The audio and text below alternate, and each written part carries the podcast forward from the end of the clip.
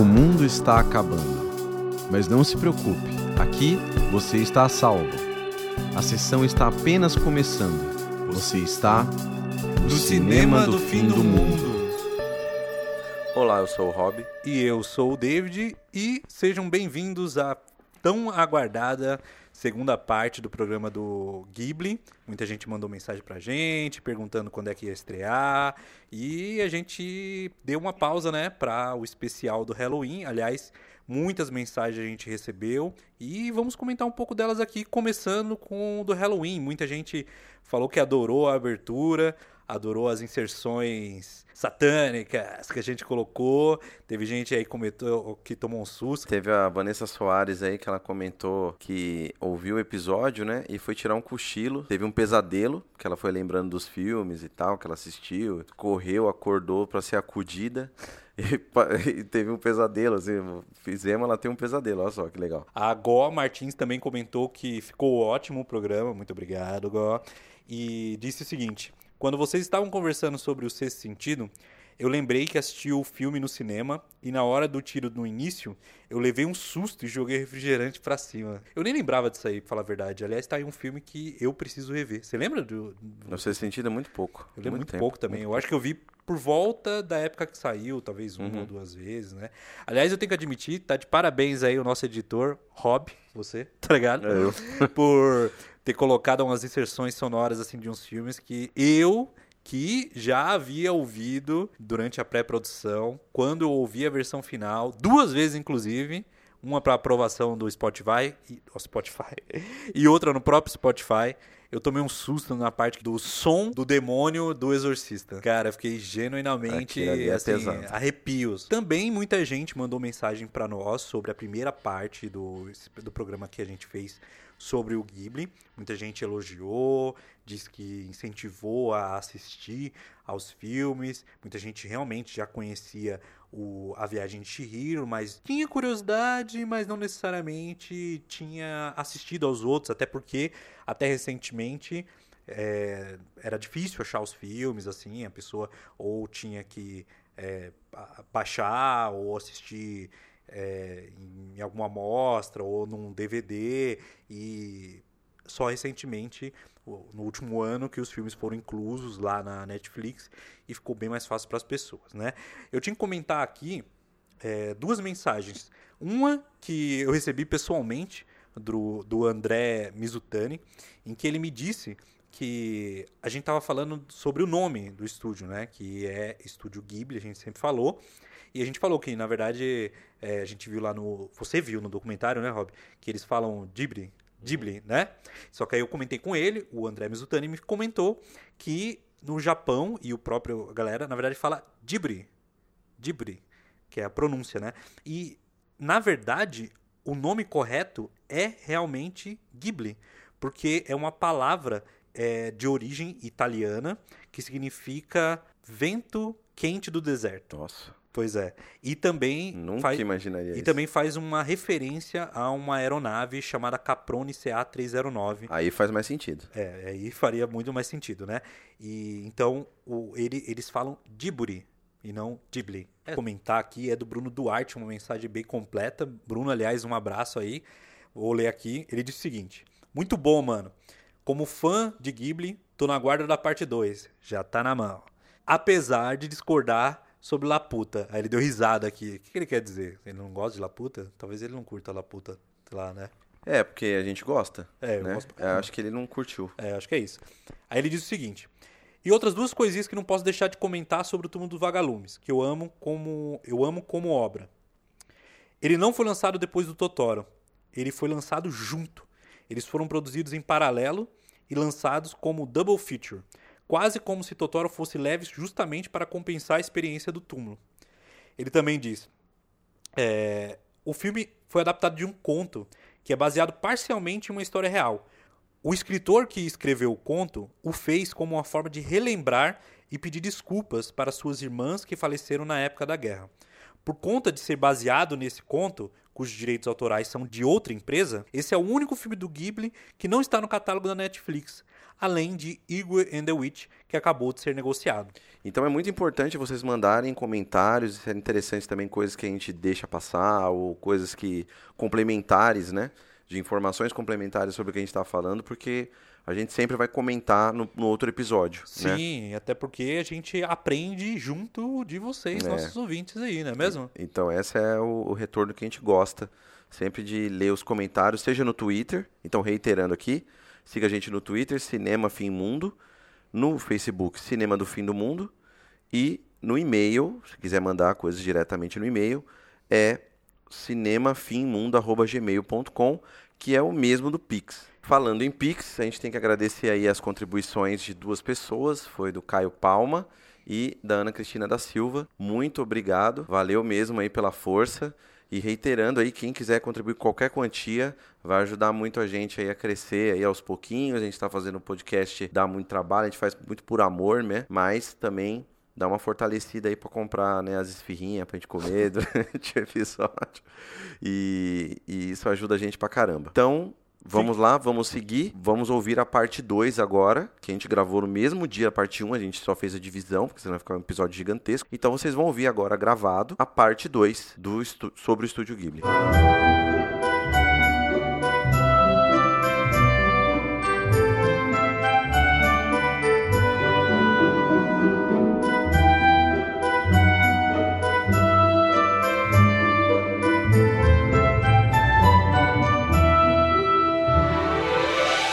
E a gente parte pro próximo filme, que é um que eu ainda não vi, que é o serviço de entregas da Kiki. Antes de mais nada, não é interesse nosso falar exaustivamente de todos os filmes do Miyazaki, até porque a gente não viu todos os filmes do, do Miyazaki, nem do Isao Takahata e nem dos outros diretores do estúdio. Então a gente tá falando mais daqueles que a gente assistiu agora para o podcast ou no passado e que a gente acha que é interessante trazer aqui para falar sobre e para criar talvez aquela, aquele germinho da curiosidade para que vocês vão lá e assistam ao filme. Aliás, isso podia ser um propaganda da Netflix. É, porque tá, muita coisa tá na Netflix, É, né? quase tudo Quase aqui tudo, tá- é. tá na Netflix. São 21 filmes, eu acho. Infelizmente, o túmulo dos vagalumes não está. É. Pelo que eu vi, é algum problema de contrato, etc. Mas, assim, vocês sabem que pode ir nas locadoras da internet, É.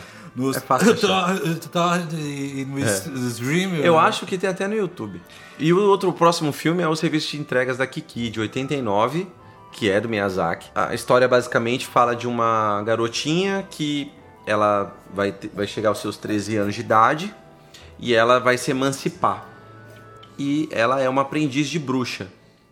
Né? Então, ela é uma bruxinha, tem a sua vassoura, que ela voa na vassoura.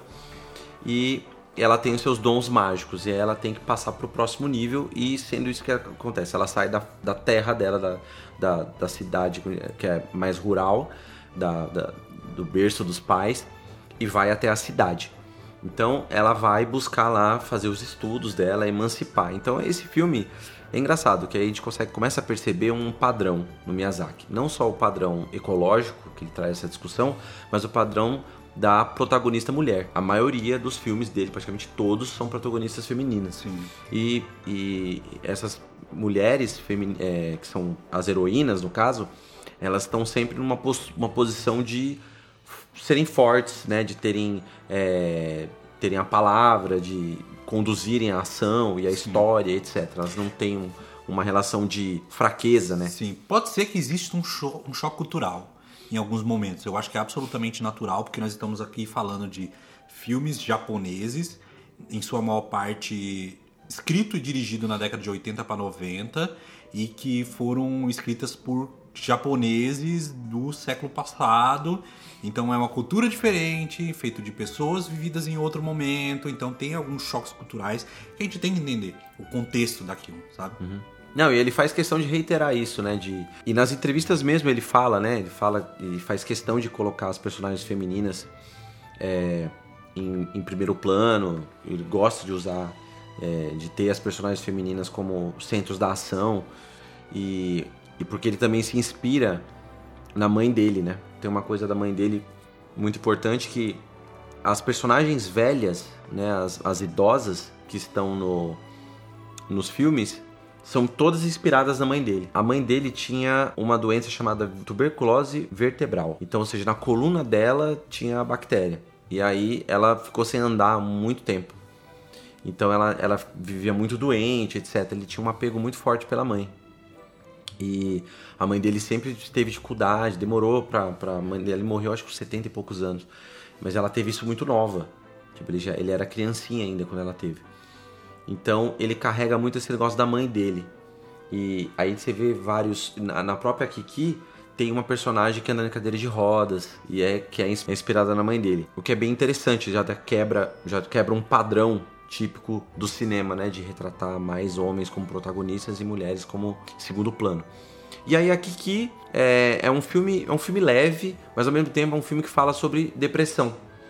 É muito louco esse filme, eu achei ele muito profundo, porque ao mesmo tempo que ele, ele é todo. É, ele é muito bonito, tem a, o protagonismo dela, aquela coisa dela querer vencer, e ela vai, vai ela vai pra cidade lá que ela não conhece, né? E um mundo novo, e ela tá andando lá com a. tá voando com a vassourinha dela, e ela começa a trabalhar numa. tentar arranjar emprego, né? E aí ela começa a trabalhar numa. numa padaria. E aí ela oferece o serviço dela de entrega. Que é o serviço de entrega de Kiki, porque ela tem um, uma vassoura que voa, então uhum. ela consegue fazer as entregas. Ela é tipo o iFood. E aí é o, o, é o iFood da Kiki. E aí ela começa a fazer as entregas, né, do, dos pães, dos bolos lá que a confeiteira faz. E a, dá um abrigo para ela também. E nisso ela tá tentando juntar dinheiro para ir para a escola de bruxas e tal e desenvolver lá o, a, as magias dela. Então e é basicamente uma figuração do ser adulto. É uma criança que tá se emancipando, né? Então todos nós passamos por isso. Então você se identifica muito. E chega uns momentos que ela começa a ter dificuldades de lidar com a vida, né? Com a questão do dinheiro, o serviço dela não dá muito certo, e ela e aí ela começa a ficar ter essa influência nela. Então você vê que o personagem é esse filme, ele foca muito no personagem da Kiki. É um filme da Kiki mesmo. Tem os outros personagens, os personagens são muito secundários. Sim. O que não é muito comum no filme do, do, do, do, Miyazaki. Os outros personagens tem um personagem principal, mas você sempre tem um personagem muito. Ou sempre um personagem tipo Totoro, por exemplo, né? Tem a criancinha, ou Viagem Shihiro que você tem dois personagens que estão conjuntos, nunca é um só. No caso da Kiki, não, você tem um personagem que é a Kiki, focado, e tem um gatinho que fica no ombro dela, né? Sim. Mas ele é um personagem coadjuvante. É um filme que levanta questão sobre depressão, sobre burnout, sobre ansiedade. Então, o, você vai vendo que a, o humor da Kiki vai mudando conforme o filme vai evoluindo. É muito interessante pensar dessa forma, assim. Uhum. E aí é sobre é, é um filme sobre amadurecer. E mais uma vez a personagem voa. Vassoura. Mais uma vez ela voa, exatamente. Tá sempre no ar. E tem essa coisa de ter a liberdade dos céus, né? E tipo, conquistar o poder que as, as pessoas não têm, né? Que é um, um, poder único de voar. E aí ela tem que lidar com esse poder. É muito sensacional. Que é um filme infantil, infanto-juvenil, sim, dá pra assistir com a criancinha, não é o túmulo dos magalumes lá que vai de depressão mas ele, incrivelmente, ele fala sobre depressão. Só que de, ele traz de uma forma muito sutil. Sim. Muito sutil, porque você, você, quando você é adulto e assiste, eu acho que você entende mais, porque você já passou por aquilo. Eu acho que o Divertidamente da Pixar, que também uhum, fala sobre sim. depressão, ele também tem um, uma forma muito sutil de falar sobre isso. É. Eu acho que mais uma vez, uma forma lúdica de falar sobre temas mais sérios, né? É, então, e, e aí o. A, e é lindo, né? A trilha sonora, mais uma vez, né?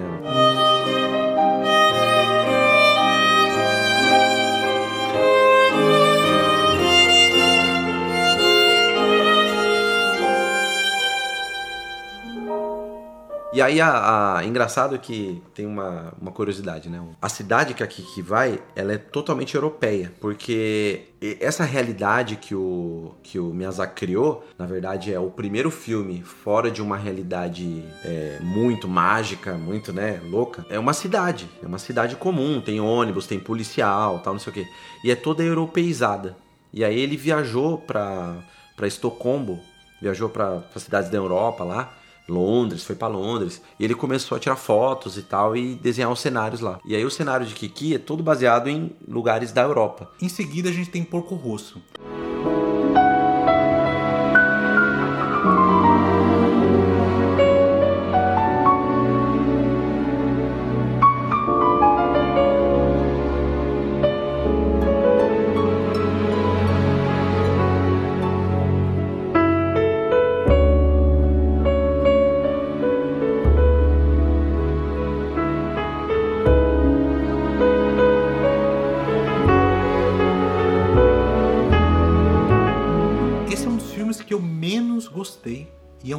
Clássico do Ah, eu estúdio, adorei. E cara, eu vou falar, eu assisti e é assim, vamos lá. Eu vejo muito valor nesse filme no sentido de que ele é visualmente maravilhoso, é um dos filmes assim deslumbrantes, mais uma vez, aviões, né? Pra quem não sabe, Porco Rosso narra a história O nome é Porco Rosso, o último herói romântico, de 92. Exatamente, é um filme de 92 que narra uma história de um aviador que ele, ao contrário de todos os personagens que são humanos, ele é um porco. Ele tem uma cabecinha de porco assim. A história se passa nos anos 30, eu acho que entre 30, 31, assim, pós Primeira Guerra, entre guerras, digamos assim, se passa na Itália e na essa história de um piloto veterano da Primeira Guerra Mundial que, digamos que está condenado a parecer um porco antropomórfico. Você não entende muito bem o que aconteceu, mas ele se tornou um porco, ele se transformou num porco. Por quê? Talvez você descubra no filme, talvez você não descubra. E basicamente narra a história desse cara e a sua relação com outros, digamos que piratas do ar, assim. E ele parece, na essência, uma história muito simples, assim. Ele é uma história muito simples, mas ele parece uma história é, meio, meio que não me tocou, entende? Meio boba, sabe? Eu não gostei mesmo, assim. Eu achei ela leve demais pro meu gosto. Olha que louco, eu adoro filmes leves, mas eu achei leve demais. Esse filme requer uma reflexão além. E eu sinto que eu assisti ele de forma um tanto quanto equivocada até. E eu acho que esse filme mostra o quanto que filmes têm camadas, sabe? E que tem filmes que tem camadas que tornam ele muito melhor depois, quando você pensa sobre ele, sabe? Porque toda a metáfora do que é esse cara, por que, que ele é um porco, sabe? O que, ele viveu na guerra, sabe? O que ele enxerga sobre aquele É momento porque o passado histórico. dele é nublado, não Exatamente. aparece. Não se fala do passado. E a gente já tem ali um, um- um momento meio que nebuloso no passado dele. E a gente sabe que ali na Itália a gente vê a ascensão fascista. A gente vê ele vivendo um tanto quanto à margem disso. E em vários momentos ele se recusando a se envolver em trâmites daquela realidade lá, usando a frase: Eu sou um porco, eu não tenho nada a ver com isso. Isso aí é coisa de humano, eu não sou, eu sou um porco. E tem uma frase que ele diz que é muito importante, que é essa que Robson vai falar agora. Eu prefiro ser um porco do que um fascista. É. Porque é, era muito comum chamar porco fascista, né? Porco fascista, porco fascista, né? Então ele faz esse jogo de palavras assim. Sim. E eu acho que toda essa essa questão é importante para entender o filme. Sim. Porque é importante entender que esse cara viveu coisas que passaram a ver ele como um párea da humanidade. O quanto que, pra mim, ele não, não se vê mais como um humano. Essa é a parada. Ele vive à margem, ao meu ver, e eu acredito que de muita gente, por essa questão, sabe? Aliás, é engraçado isso, que eu vi o filme e eu fiquei bastante tempo conversando com meu irmão, que a gente viu junto. E nessa última semana, tem um canal que eu sigo no YouTube chamado Fazendo Nerdice, que é um canal sobre um jogo de cartas que eu jogo muito, chamado Magic, onde ele fez em um dos sua- seus vídeos semanais, onde ele faz análises curtas de 15 minutos sobre temas aleatórios, a visão dele de como foi diferente ver Porco Rosso quando ele era criança e de ver Porco Rosso quando ele era adulto.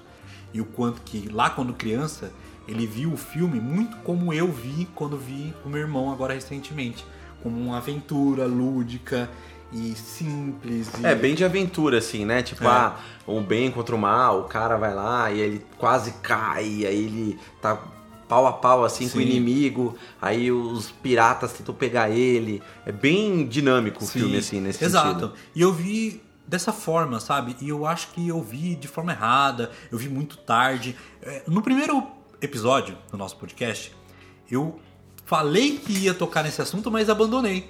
Que é sobre ver filme errado, que eu ia falar na questão de ver filmes difíceis. Que é, não veja um filme difícil se você estiver com sono. Não veja se você não estiver com vontade de assistir, se você estiver com pressa, nervoso e tudo mais.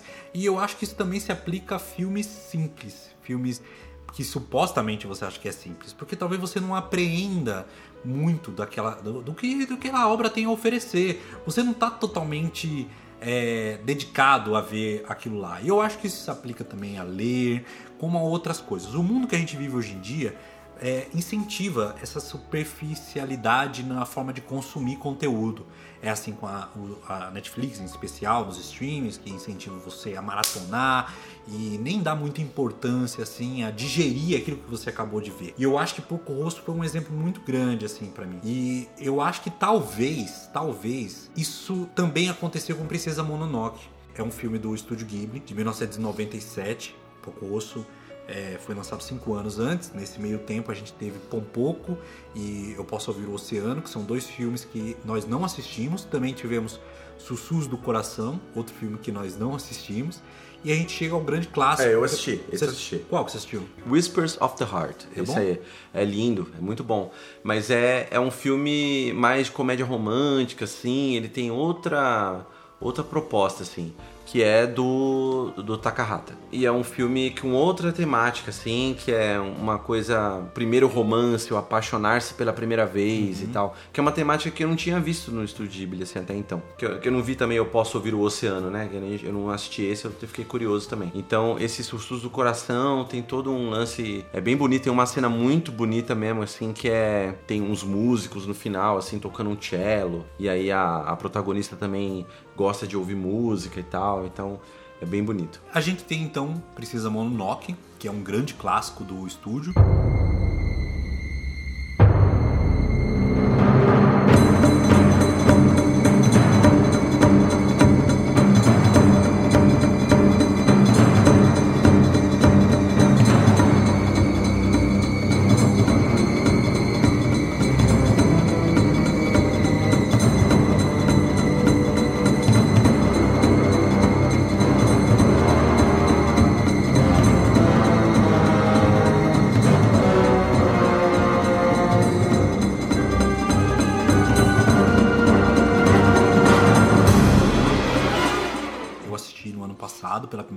Que é incrível, porque ele é um dos filmes assim muito lembrados, visualmente falando, ele é um marco assim, porque eu lembro de crescer vendo em revistas imagens de Mononoke, um lobo gigante, aquela mulher com pinturas no rosto, sabe? Então eu sempre fiquei curioso do que se trata. E eu assisti no ano passado e eu não gostei, cara. Eu não gostei. Eu assisti logo eu, no Eu gosto de todos, cara. Eu, não... cara, eu amo todos os filmes, eu não tenho é, nenhuma crítica cara, nenhuma. Como, como você resumiria Princesa Mononoke? Princesa Mononoke, pra mim, eu assisti logo depois que eu assisti Náutica. É, eu assisti Náutica primeiro, porque assim, em 2020 teve a pandemia, né? É.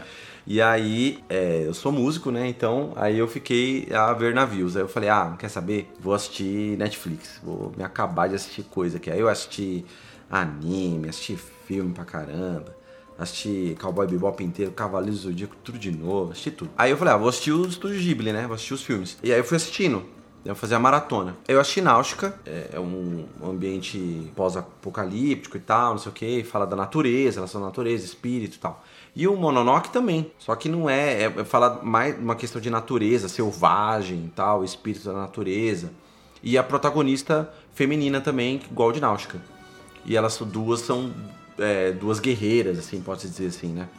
E, então eu vi uma semelhança muito grande com os dois. É um filme pesado, eu achei muito mais pesado que Náutica. Náutica é um filme pesado, tem sim. violência, tem umas coisas assim meio brutal. Mononoke é 10 mil vezes mais sim, brutal. Sim, sim, verdade. É pesado. Tem sangue, por exemplo. Tem sangue pra caramba. Acho que tem uma ou outra cena que mostra sangue no, no Náutica. É, no Náutica é mais, mais sutil, mesmo assim é um pouco mais assustador. O, o, o, Mononoke, assim, é chuto balde, assim. Sim. É um negócio que que é, é, bem complicado. E aí tem essa coisa da resistência, né, daquela animalidade, porque a protagonista ela, ela é dividida entre ser humana ou ser dos lobos, né, como se fosse um Mogli assim. Foi meio que é o Mogli do estúdio Ghibli.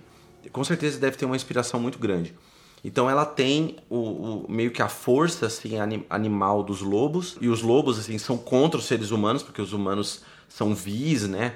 Fazem coisas ruins com a natureza, destroem a natureza, não sei o quê. E aí ela fica dividida, porque ela, ela começa a ter sentimentos humanos mesmo, amor, compaixão, uhum. de compreender o outro. Então ela é uma, uma, uma mulher muito sisuda, uma garota, na verdade, muito sisuda, muito fechada animal mesmo, assim, que tem pouco contato. É como se fosse um lobo mesmo, né? Bem acuado, assim. De acordo com uma matéria que eu tô vendo aqui do Adoro Cinema, Mononoke significa espírito vingativo ou raivoso e Rime significa princesa. Então, é a princesa acho Mononoke, Acho que exatamente. isso diz muito, né? Eu achei lindo, assim, por conta justamente dessa, dessa, dessa, dessa história, né? Que é muito rico isso. Você fala, nossa, ela tá dividida, como é que vai ser? Você fica interessado em querer saber como que vai, né?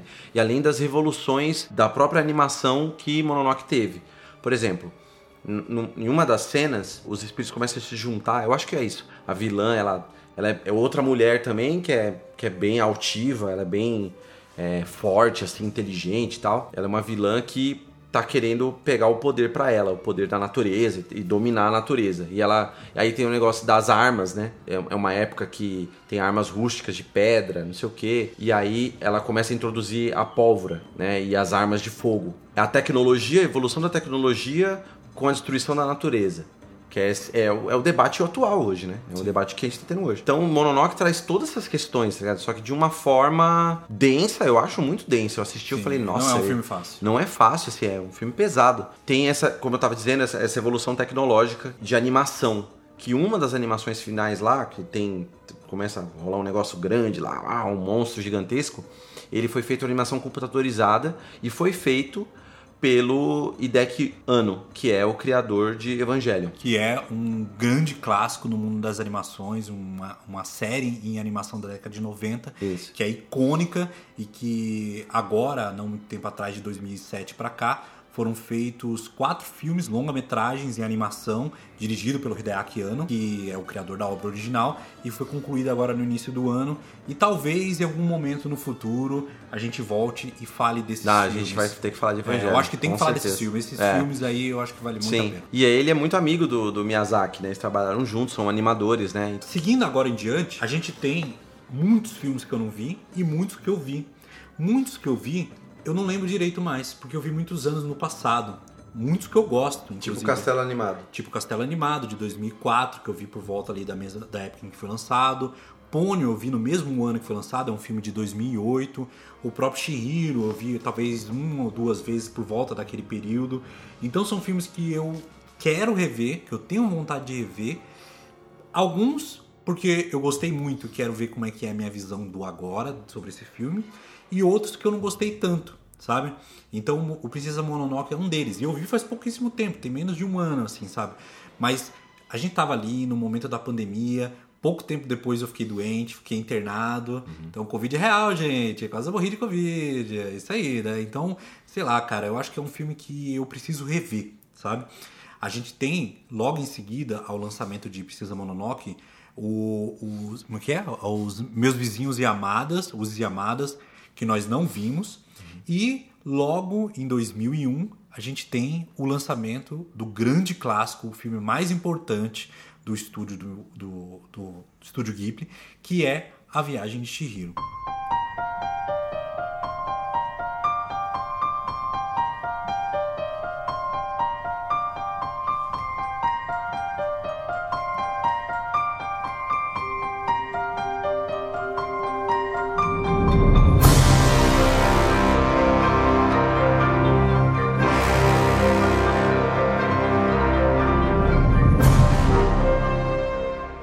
Que talvez a Viagem de Chihiro vale talvez até um programa posterior onde a gente fala sobre ele, porque ele é um filme que merece ser revisto.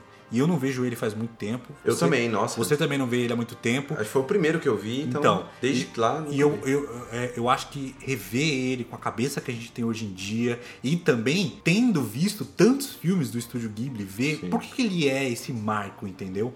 Porque eu lembro da história ser absolutamente fantástica, os cenários, os personagens, a inventividade do- das entidades, os espíritos que tem lá. Mas eu não lembro bem da história, eu não lembro bem do que acontece, do que vai do plano A pro plano B. A gente sabe que tem uma menina cujos pais são transformados em porco, mas eu não lembro mais nada, saca? Então eu acho que vale aqui a gente deixar para um outro momento talvez de falar. E eu acho que é o mesmo para O Reino dos Gatos, que eu nunca vi, O Castelo Animado, que eu nunca vi. Você nunca viu o Castelo Animado? Não, que eu já vi, desculpa. Eu já vi Ah, o você já Animado, viu. Já vi. Ah, não, olha, Mas eu Castelo, precisei ver. o Castelo Animado, É. eu tenho que reiterar aqui. O Castelo Animado é maravilhoso.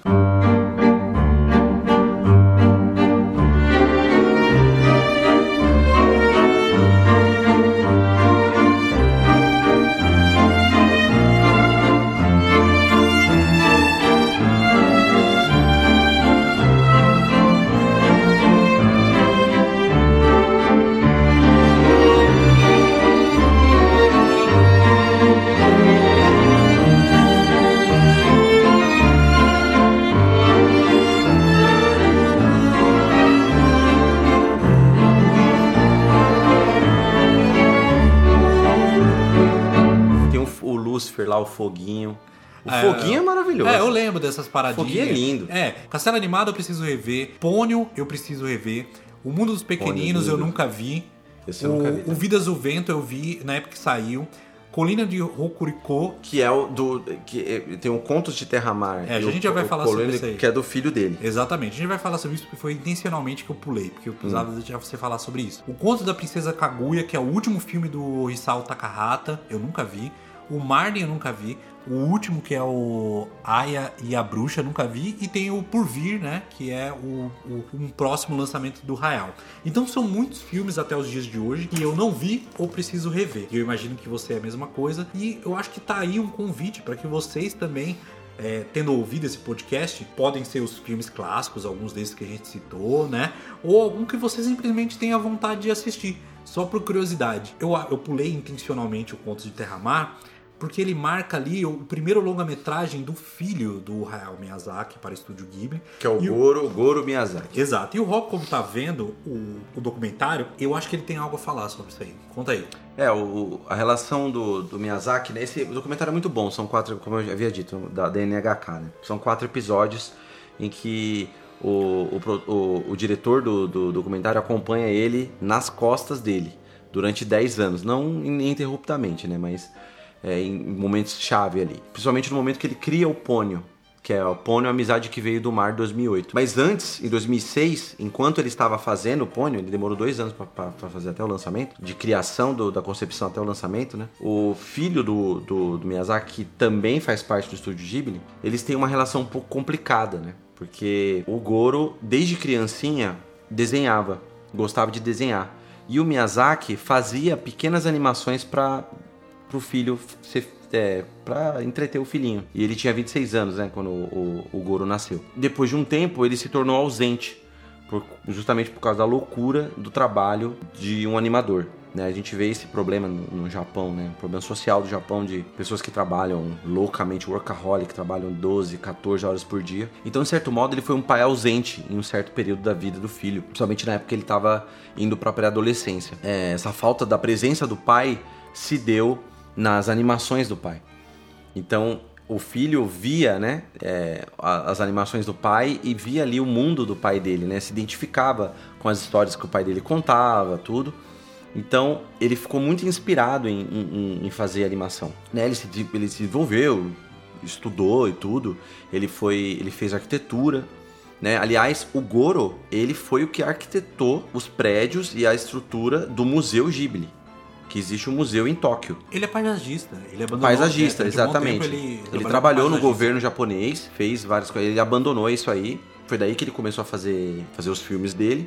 E aí ele projetou é, as instalações e todo o lance do, do Museu Ghibli que tá no, em Tóquio, no Japão. Quem tiver no Japão aí, ó, se já visitou, visite. É, pena que tá longe. Ele, ele começou a fazer o primeiro longa dele, com uma ressalva muito grande do pai dele que falou: não, você não sabe o que é ser um. a, responsabilidade de ser um diretor de filme. Não é fácil, você não tá maduro ainda pra isso e tal. E o Goro sempre se resi- resistindo a isso, né? Mas no final das contas ele conseguiu fazer o filme o Contos de Terra-Mar, que eu quero muito ver, que eu não, não consegui ver. Eu queria ver pra esse episódio, mas não deu tempo. Que é de 2006. E aí eu, eu tem a cena do pai dele indo assistir a estreia, né? Que o pai dele não teve participação direta no filme. E aí o pai dele gostou, assim, né? O pai dele sai no meio do lugar, sai do meio do filme pra fumar um cigarro. Que aliás ele fuma muito, né? O Miyazaki. Aí ele, é, não sei o que, ele fica todo. É, é muito difícil tratar o tema do, com o filho dele, né? E ele não. É um cara frio, assim, com o filho, tem uma dificuldade de relação. Né? Apesar de você ver os filmes do Miyazaki, você fala, nossa, que sensibilidade, né? Uma sensibilidade com, com temas espirituais, temas de amor, né? Sempre tá colocado nos filmes dele, mas a relação com o filho dele é muito complicada. A opinião do, do Miyazaki sobre o filme do, do, do filho dele, não, é bom, é bom. Ele até elogiou o filho, não, muito bom. Achei bom, tipo, meio frio assim, sabe? né? Aquele, ah, nota 8 pra você. É, ele- Mas- Você sabe que, sem te cortar, mas já cortando, eu tava lendo, ele elogiou bastante esse último trabalho do, do Goro. Ele chegou a falar exatamente isso, sabe? De que. Que é o Aya e a Bruxa. Exatamente, que ele usou. De 2020. Que ele usou o CG muito bom, que é uma façanha, que foi um filme muito interessante, que são comentários que ele não teceu lá na época É, do Terra Mar. Talvez ele melhorou a relação, né? Porque também o, o- Teve outro filme que o Goro fez, que é o da colina Kokuriko, que o, o Miyazaki fez o roteiro. O Goro fez a direção, mas quem fez o roteiro foi o Miyazaki. E no documentário fala como eles fizeram, né? E aí a relação deles é meio. Eles se evitam, sabe? Até o Goro esconde os storyboards do pai, pro pai não. Porque ele fala assim, eu não, eu não quero fazer igual meu pai. Porque meu pai vai chegar e falar, não, tá errado, faz desse jeito. Faz do jeito que eu faço. Ele falou, não, eu quero fazer do meu jeito. Eu sei que eu tenho muito a aprender, eu sei que eu vou errar em muitas coisas. Até o, o produtor, né, o, o, o Toshio, o Suzuki, ele, ele até falou, assim, no caso desse filme da coluna de Kokuriko, falou, olha, não vai dar pra estrear. Não vai dar pra estrear o filme, não tá bom, não tá não sei o quê. E aí teve o terremoto que é o terremoto de 2011. E aí tem aquela coisa, putz, teve o terremoto, terremoto no leste do Japão, devastou e tal, e aquela coisa de as pessoas perderam as suas casas, etc. Os terremotos pesados, assim, né? Que de, de devasta, assim. Muitas pessoas Uma região, muita gente morreu, né? E aí é, é bem complicado. Então como é que vai fazer a produção? Aí o Miyazaki, não, a gente tem que continuar, a gente tem que continuar a fazer filmes, a gente tem que fazer filmes para essas pessoas. Como é que as pessoas vão sair depois do, do terremoto? A nossa função é fazer filmes. É fazer os filmes que digam alguma coisa para essas pessoas, né? Que, que, ela, que esses filmes façam as pessoas terem vontade de viver, façam as pessoas. Então, você vê assim no Miyazaki, e, e o filho dele sofre essa pressão um pouco de dessa missão que ele tem com o Japão. É uma coisa muito forte, que deixa muito claro assim no Miyazaki, de- dessa missão dele. Ele leva aquilo como a vida dele. A vida dele é desenhar, não mais nada. Ele não faz mais nada. né? E é uma coisa que caiu no pônio, né?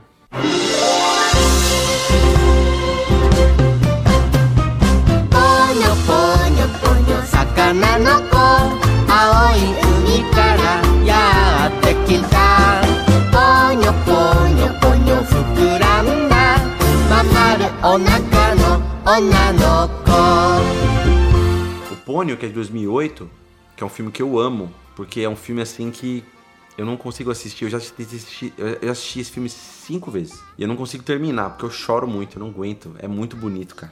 É muito bonito. Porque, é, primeiro, eu entendi o porquê. Primeiro, é muito colorido. Coisa muito colorida te domina, assim, você fica emocionado. É muito fofinho. Coisa fofinha, mano. Aí tem a trilha sonora. Aí é o quê? É um, é um peixe com o rosto humano. Então é, o- é aquela coisa, o paralelo com o Mononoke, que é o mundo animal contra o mundo humano. Só que agora é no mar. Por quê? Nessa época o Miyazaki, ele tava num bloqueio criativo. Porque ele já tinha feito Castelo Animado, Shihiro, é, Totoro, todos esses filmes e todos num mesmo esquema de animação, que era um esquema de animação hiper detalhista.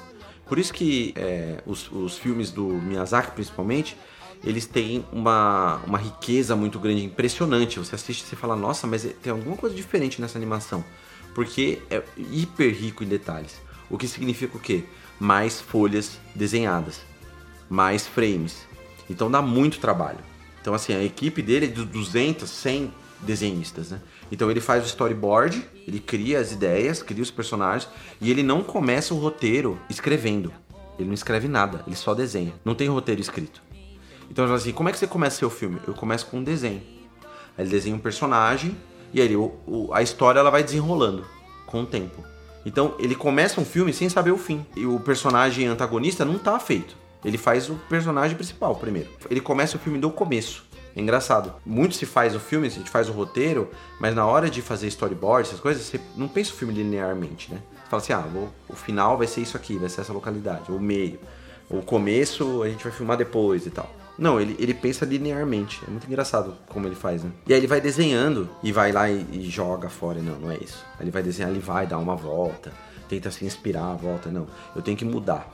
E aí ele viu que o traço dele tava muito igual, a ideia tava sempre igual, sempre hiper detalhista, sempre hiper realista, né? Cada movimento, né? Quanto mais movimento, mais detalhe o desenho tem, mais trabalho tem pra fazer, porque é mais folha, mais pessoas trabalhando em um desenho só e mais tempo, né? E aí ele ele cria pro outro lado, uma coisa mais é, básica.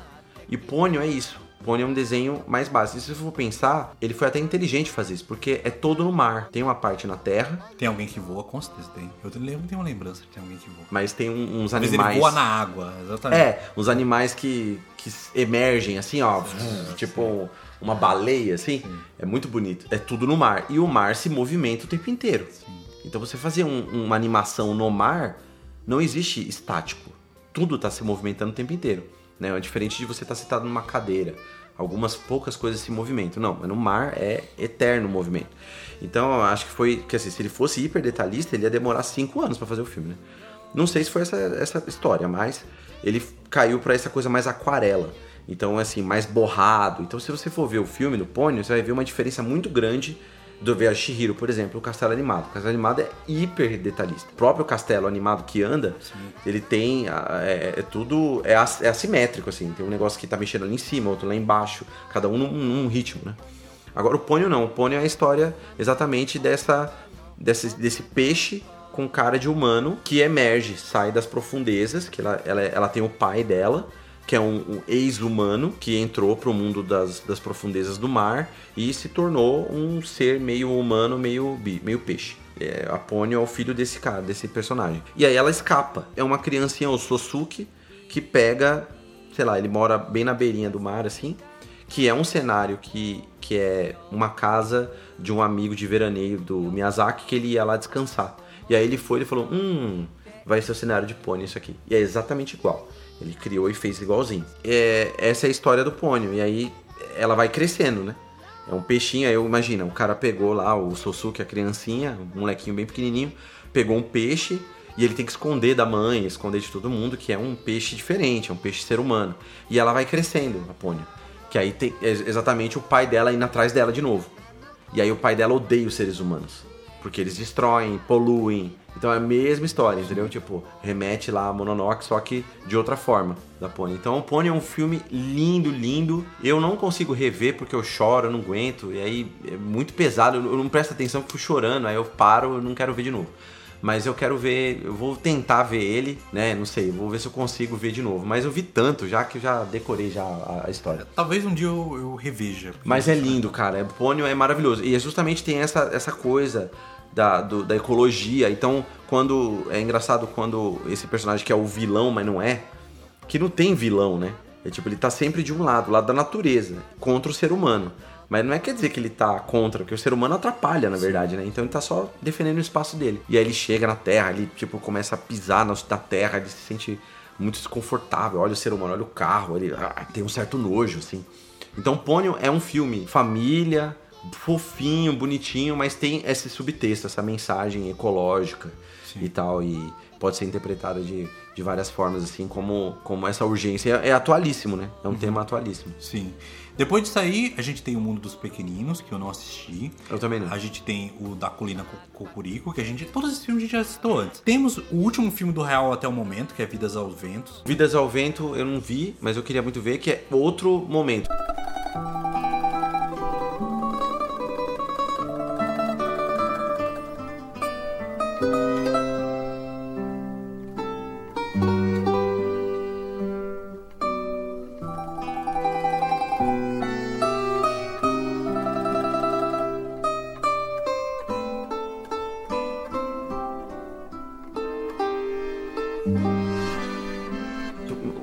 Momento aí, ó, 2013, o Hayao Miyazaki tava com 72 anos, por aí, mais ou menos, 70 e pouco, tá? tava no seu 70. E tá cansado, né? Ele não, ele não é um cara, porque assim, a produção, como a gente já falou, a produção de, um, de uma animação é muito onerosa, dá muito trabalho, demora um, dois anos pra fazer um filme. Esse Vidas ao Vento, ele queria mudar.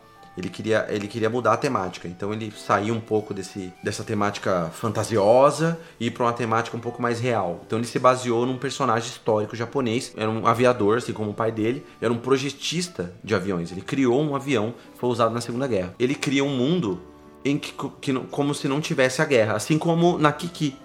A Kiki é como, é como se nos anos 50, é um, é um mundo dos anos 50, sem como se não tivesse nenhuma guerra.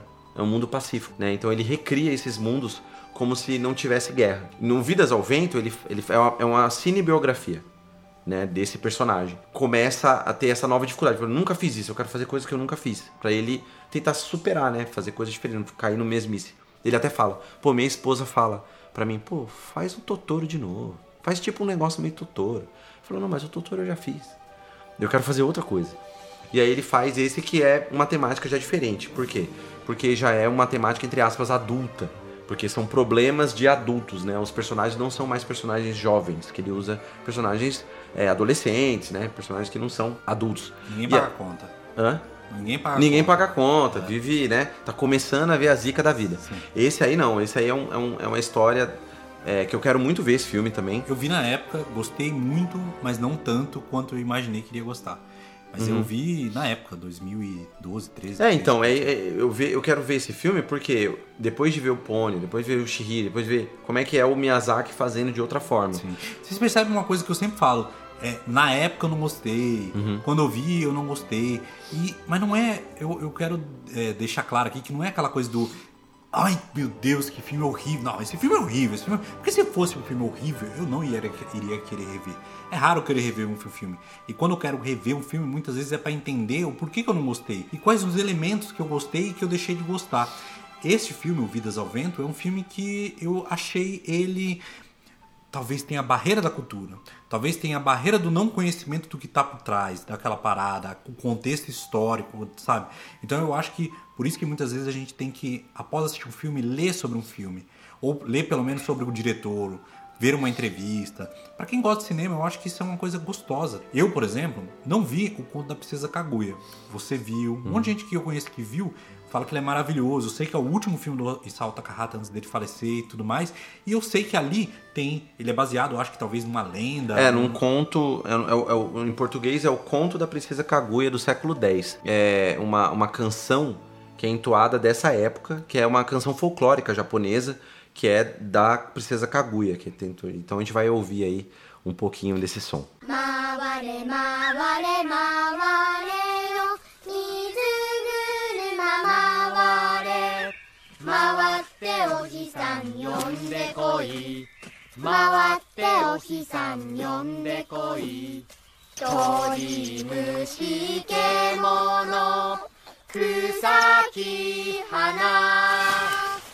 春夏秋冬連れてこい。春夏秋冬連れてこい。鳥虫獣草木花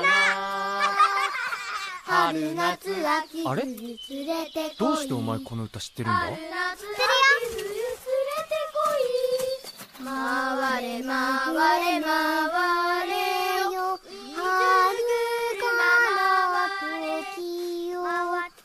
巡って心を呼び返せ。巡って心を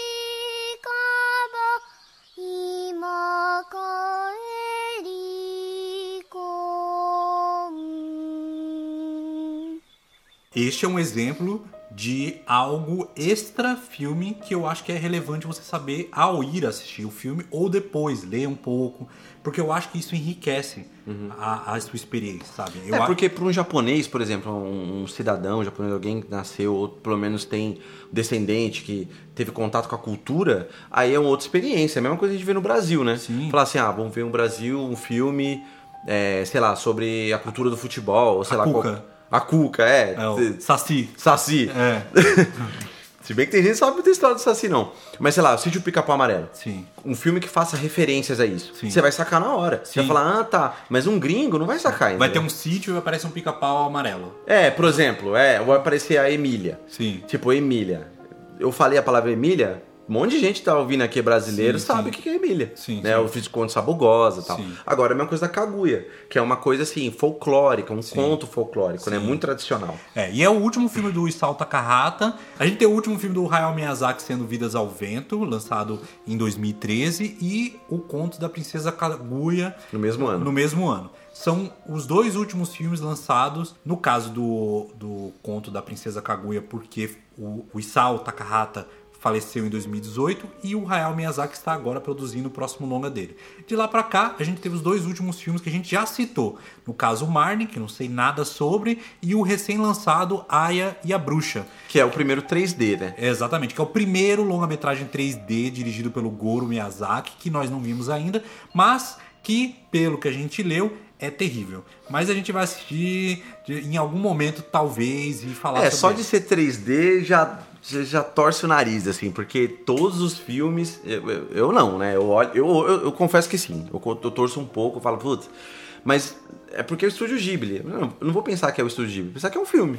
Sim. Então, eu vou assistir o É, filme. eu penso assim. Tipo se- os filmes da Pixar. Eu, eu penso assim, se o Hayao hoje fizesse um filme de animação CG com a dedicação que ele tem pros, pros detalhes e de se, a, a- se de usufruir de novas tecnologias para atingir aquilo que ele planeja, eu tenho certeza que o filme ia ser maravilhoso, Uhum. Sim, entendeu? mas ele com certeza. É, É mas ele, ele, ele disse que achou bem interessante e que o uso do CG foi impressionante até pra ele, Aham. assim. Então tem, tem os seus méritos, não é algo a descartar e quem sabe um dia a gente assiste.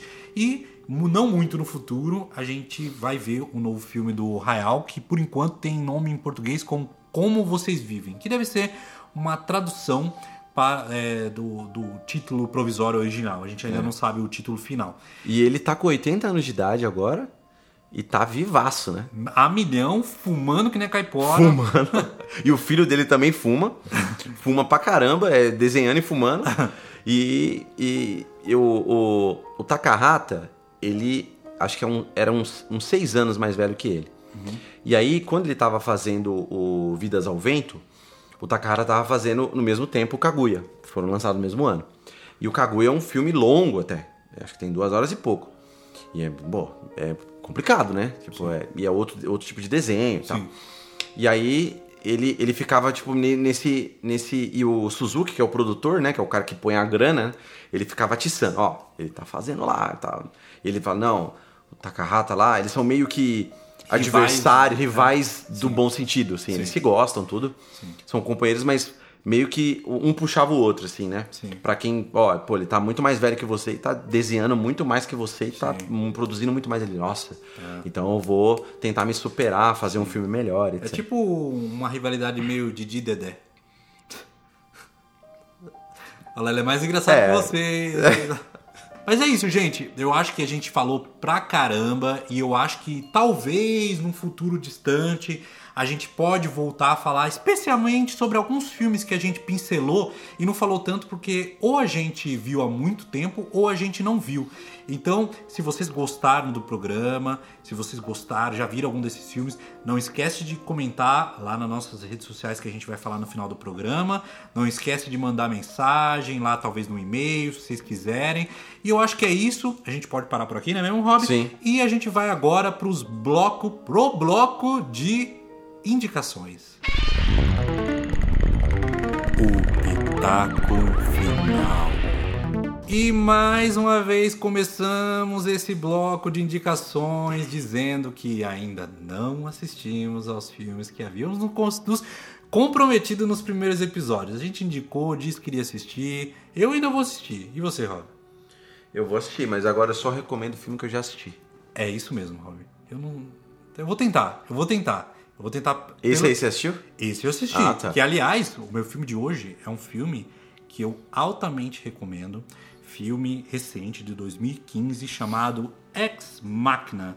Filme de ficção científica que você aí que tem a Netflix pode ir lá agora e assistir. O filme narra a história de um programador que recebe um convite de um excêntrico milionário das tecnologias que chama esse cara para a casa dele, isolada, no meio do mato, no campo, e lá ele recebe a tarefa de testar uma inteligência artificial de uma androide enigmática. Então, é um filme que brinca com aquela coisa do ser humano. O que é humano? O que como a máquina pode ser? O que ela deve ter? Como ela deve pensar, falar, é, para que nós não mais a associamos como uma máquina. Quando algo pode ser tão próximo de nós a ponto de ser indissociável de nós. Então, uma ficção científica muito pequena em suas ambições, mas ao mesmo tempo grandiosa. É quase como um episódio bom de Black Mirror longo. Tem uma hora e 48, é um filme bem interessante, eu vi alguns anos atrás e é uma boa saber que está na Netflix. Aliás, é, é um filme dirigido pelo Alex Garland, que eu lembro dele ter feito algum filme recente, vou até dar uma checada aqui. Ele fez Aniquilação, outro filme da Netflix de ficção científica, estrelado pela Natalie Portman. É um filme bem difícil até. Eu li o, o primeiro romance da trilogia anos atrás e é muito difícil de ser adaptado para o cinema. Eu vi o filme, não gostei muito, vi depois o li, li o livro, gostei bastante e entendi por que, que é tão difícil de adaptar. E é isso, é um filme bem interessante. É, acredito que tenha sido o primeiro filme que ele dirigiu, porque antes disso ele era roteirista, ele dirigiu, ele roteirizou Dread, que é um filme bem legal de ação, é, adaptação do quadrinho do, do Juiz Dredd. Ele, dirigi, ele roteirizou lá em, em 2002 o 28 Days Later, né, que eu acho que é Extermínio. Você lembra desse filme, Rob? Extermínio. Extermínio, exatamente, que é dirigido pelo Danny Boyle, tá ligado? Ele que foi o, o roteirista desse filme. Então, assim, muito bom. Ex Machina ou Ex Machina está na Netflix. É a minha recomendação de hoje. E, inclusive, eu e o Rob, a gente vai recomendar um filme de cada. Porque a gente falou muitos filmes ao longo desse programa, então eu imagino que vocês têm muita coisa para assistir aí. Então, mais uma vez, vocês podem intercalar os filmes que a gente citou, aqueles que te interessaram ao longo do programa, com essas nossas recomendações. Minha recomendação é o Lixo Extraordinário. É um filme que tem na Netflix. É um filme dirigido por uma inglesa, né, a Lucy Walker, mas fala sobre um artista brasileiro chamado Vic Muniz, que é um artista incrível, um artista plástico, é, artista visual, é, maravilhoso, que nasceu em Pirituba, aqui em São Paulo. E hoje ele é conhecido no mundo inteiro, assim, é um dos maiores artistas contemporâneos hoje. E aí fala exatamente desse negócio do lixo, porque te- teve umas obras dele que ele, ele catava as coisas do lixo, do lixão mesmo, e co- reconstruía obras clássicas, neoclássicas, por exemplo, sei lá, a Mona Lisa, ou o Narciso, ele reconstruía com lixo, só que em uma escala gigante. Então ele, ele fazia. é, ele pegava os pedacinhos de lixo, assim, de metal, de plástico, e desenhava, e aí ele subia com helicóptero. E quando lá em cima do helicóptero você olhava, era a obra completa, mano. Era tipo uma réplica que ele fez a partir do lixo. Esse cara é maravilhoso, cara. Então, assim, ó, o Vic Muniz, pra quem não conhece, Vic Muniz, é V-I-K Muniz. É um artista extraordinário e esse documentário retrata muito isso dele. É, dessa coisa do lixo, de reaproveitamento no lixo e de questionar o, o- o lixão e as pessoas que trabalham no lixão, né? Então, é, tem uma narrativa muito boa esse documentário. Eu lembro que eu assisti esse documentário há muitos anos atrás, mas ele nunca saiu da minha cabeça. assim. Não, é filme de 2010, né? É, 2010, e eu lembro que eu assisti e achei, eu não sei se eu assisti no cinema, mas eu lembro que eu assisti ele me marcou muito, assim. Então tá na Netflix, é fácil de achar, também na, na- é fácil de baixar também, é tranquilo. Você sabe que eu tenho uma história de lixão, assim, pra encerrar esse programa aqui. Quando eu, quando eu era criança, perto da minha residência, existe até hoje aqui. Ah, o fim de lá- semana. Exatamente, lá no Jardim São Luís, que bairrozão lá da, da Zona Sul, tem um lixão, não muito longe da minha casa. Ali, ó, Fórmula Mágica da Paz, Racionais ali. Quando fala o Jardim São Luís, tal, não sei o quê, no, cemitério São Luís ali, então, o cemitério São Luís, ele tá de frente pro fim de semana. É, é tipo isso. E tem um lixão. Quando eu era criança, eu tinha recém-mudado pro bairro, eu lembro de ser muito mais desorganizado, muito mais caótico, muito mais próximo de, sei lá, de um lixo de Mumbai, assim, tá ligado? Eu falo Mumbai, mas é extremamente equivocado, de lugares que você não associa como Brasil, digamos assim, né? E eu era criança, assim, 96, 97, e eu tenho uma lembrança de um dia eu não, eu não, não sei se eu tava indo pra escola, provavelmente eu tava indo para a casa da minha avó, que fica num bairro vizinho. E no caminho, eu vi nesse lixão um monte de criança, mas um monte, assim, tipo 20 ou mais crianças, mais novas do que eu. Eu devia ter uns 8, 9 anos, as crianças deviam ter uns 5, 6, 7 anos, assim, bem pequenininhas. Talvez até mais nova que isso. Japonesas. Em volta desse lixão. Numa espécie de turismo educacional de professores, sei lá o que, japoneses. Então, tipo assim, eu, eu até hoje me pergunto o que, que aquilo era. Se, sei lá, trouxeram um monte de crianças do Japão para vir pro Brasil. numa Japonês, espécie- japonês mesmo. Japonês, não estou falando de Descendente. descendente, não é. Imagina um monte de crianças japonesas falando japonês entre si. Não era coreano. Eu lembro claramente de, de, de as roupinhas que eles vestiam, assim, dos símbolos que eles vestiam. Japoneses, tá ligado? Talvez eu possa estar enganado. E minha memória infantil esteja é, falando que são japoneses e Era chinês, chinês coreano, É. mas assim, por- pelo que tudo indica na minha memória, eram japoneses. O que importa é que eles falavam outra língua, uma língua asiática. E os, trege- os traços, etc. Eu sempre curti cultura japonesa, o Robson sabe, ele também. Então dava pra identificar. E é uma memória que tá na minha cabeça até hoje, cara. E isso dava claramente uma peça pra um filme, alguma coisa Nossa, assim. doideira, né? Doido. Porque, né, lá no Jardim São Luís, lá é quebrada, né, mano? Sim. O bagulho não é uma coisa comum você Sim. ver lá uma, uma, uma excursão de escola de japoneses. né? É, não, e hoje em dia a região é muito mais de boa do que era em 96, 97. Em 96, 97 era É, corpo na rua. o bagulho era é, inverso. Sim, era muito doido. Então, isso é uma lembrança. Você falou agora do filme, me lembrou lixo, que me lembrou lixão, que me lembrou essa memória que é absolutamente sem sentido. Eu fico até hoje. É uma incógnita que eu vou carregar pro resto da vida. Por quê? Por que essas crianças estavam lá? Elas, óbvio, estavam acompanhadas. Elas estavam todas com o mesmo uniforme, entendeu? Então é escola. Então era escola, saca? E, e elas eram crianças mais novas do que eu. Olha que louco.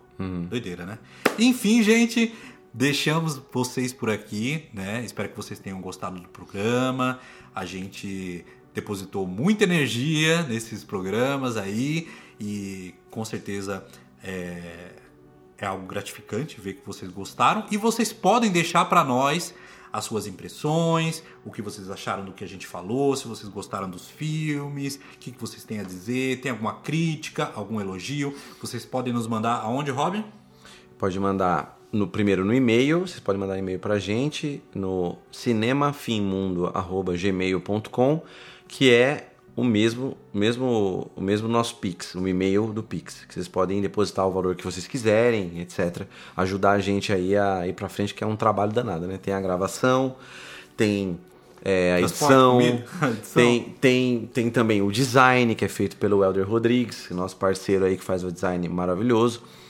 É, dos, dos cards né, do, do programa, tem a divulgação nas redes so- redes sociais, então, enfim, tem a pesquisa que a gente faz, né? A galera acha, ah, tô- tô- vocês estão assistindo o filme. Mas, pô, pra assistir um filme no meio da correria é mano. difícil e ainda tem que pesquisar. Eu queria fazer muito um programa onde eu vi um filme e falei, e não li nada. Mas aí, mano, ia ficar muito groselha. É, então, é, é problema, né? Talvez um dia a gente faça isso, assim, freestyle. E também tem, a- e tem o nosso Twitter, que é o arroba Cinema Mundo. E Exato. no Facebook também, que é Cinema do Fim do Mundo, você põe lá que você vai achar facilmente a página do Facebook. Então estamos nas redes sociais aí. Espero que vocês tenham gostado e a gente se vê no próximo programa. Falou!